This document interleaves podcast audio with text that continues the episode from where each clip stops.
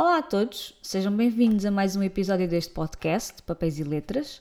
O meu nome é Diana e já sabem que venho falar-vos aqui sobre as minhas opiniões, uh, dos livros que vou lendo e hoje venho falar-vos de um livro que foi o primeiro que eu li para a iniciativa Agosto ao Quadrado, da Silvéria Miranda, um, que consiste em lermos livros de banda desenhada durante o mês de agosto. Podemos ler um, podemos ler cinco, podemos ler 30, é à escolha do freguês. Um, e esta iniciativa decorre normalmente no Instagram, é uma questão de vocês procurarem pelo nome dela no Instagram e ela também tem um canal no YouTube, portanto é meterem mãos ao trabalho e verem do que é que isto se trata. E então li dois livros este ano para o Agosto ao Quadrado, um deles vou falar-vos mais brevemente, daqui a uns dias. Desta vez venho falar-vos de A Balada para Sophie, do Felipe Melo e do Juan Cavia. Portanto, a história é do Felipe Melo e as ilustrações, a arte gráfica, é do Juan Cavia.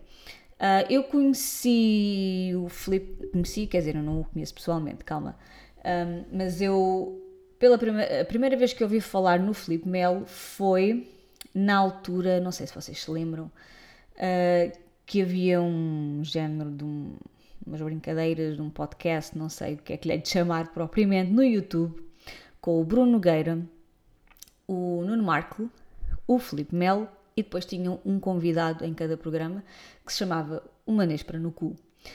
E depois, uh, durante a pandemia, o, aqueles diretos que o Bruno Nogueira fazia no, no Instagram uh, do bicho, como é que um bicho mexe, acho que era isso, e, e o Felipe Melo também participava com alguma uh, regularidade nesses, nesses diretos, normalmente terminava um, esses diretos ao piano, porque ele é músico, e, e então depois deparei-me com vários livros da sua autoria, também dentro da, desta onda da BD, portanto ele tem este Balada para Sophie, um, também tem Os Vampiros, também com o Juan Cavia, e também tem uma série...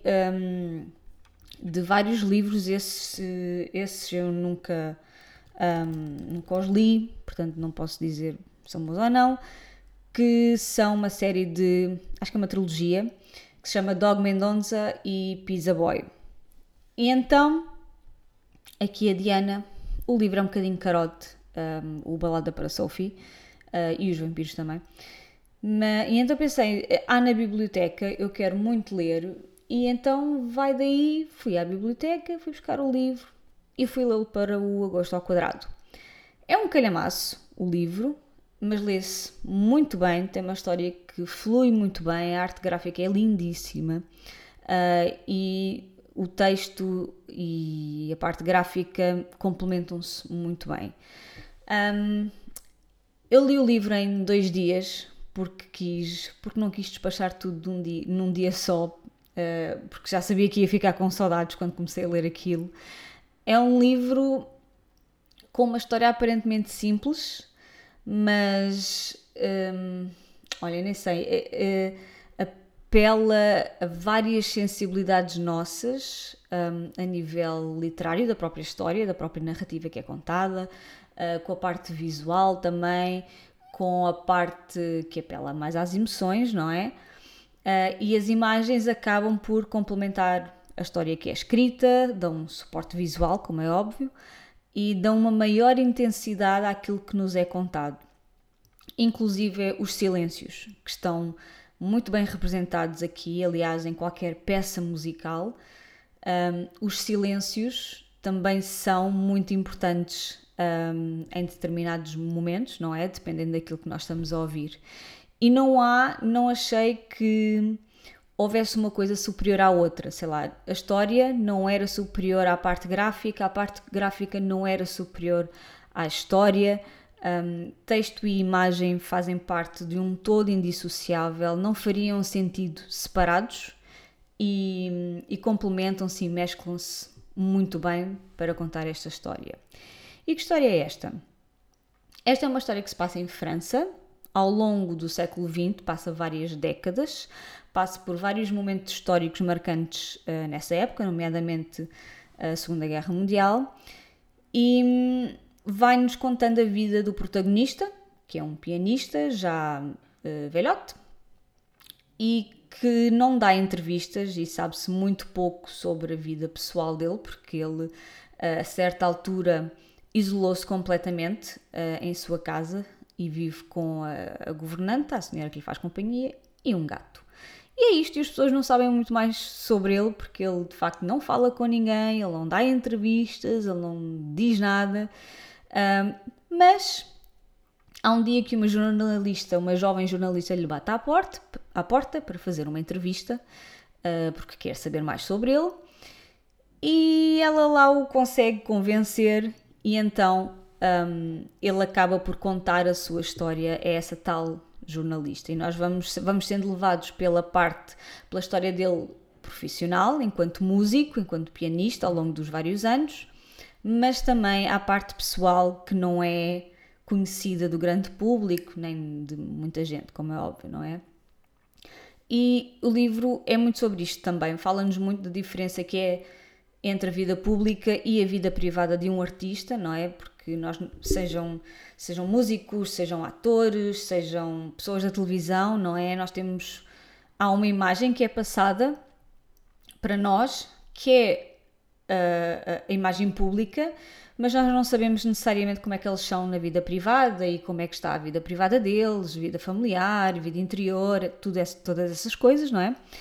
E de facto, por trás de um grande sucesso profissional, pode estar uma vida estilhaçada e vazia, cheia de dores.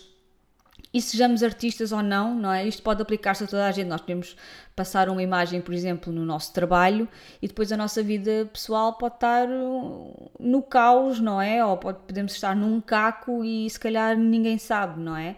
Um, e então este livro acaba por falarmos de segredos, de amores que não foram vividos ou não foram vividos na sua totalidade, em toda a sua plenitude.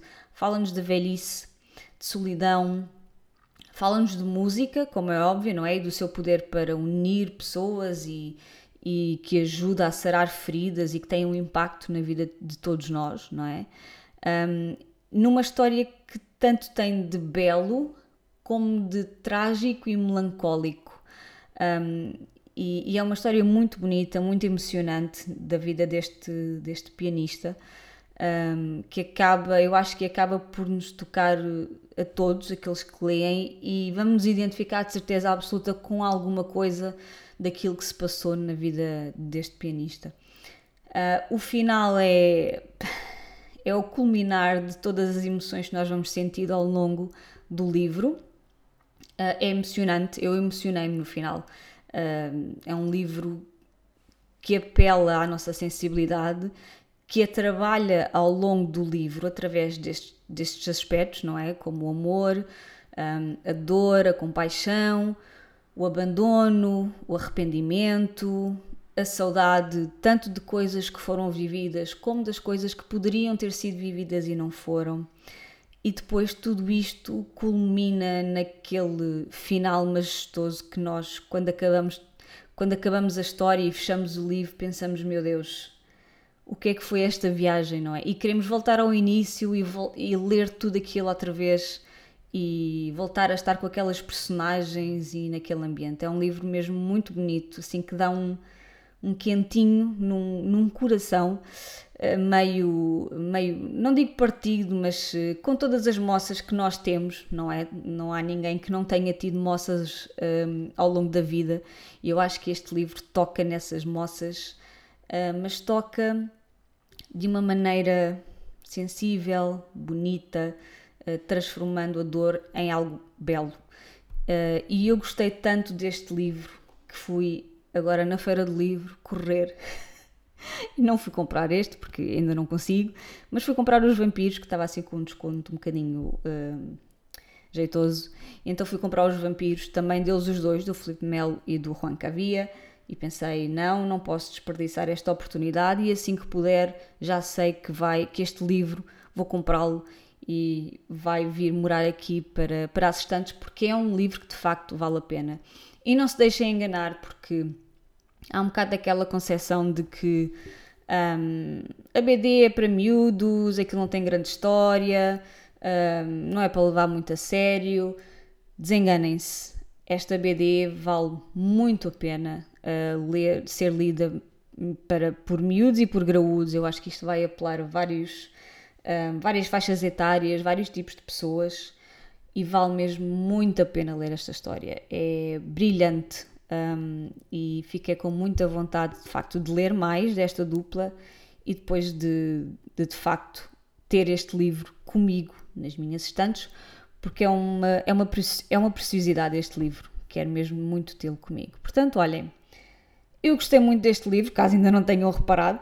Uh, gostei muito deste livro, é um dos meus favoritos, vai ser de certeza absoluta, absoluta um dos meus favoritos do ano uh, e só posso aconselhar uh, a sua leitura e não estou nada arrependida e adorei o livro, adorei o livro, leiam por favor, é um favor que vocês vão fazer a vocês próprios. Portanto, um, é isto que eu tinha para vos dizer hoje.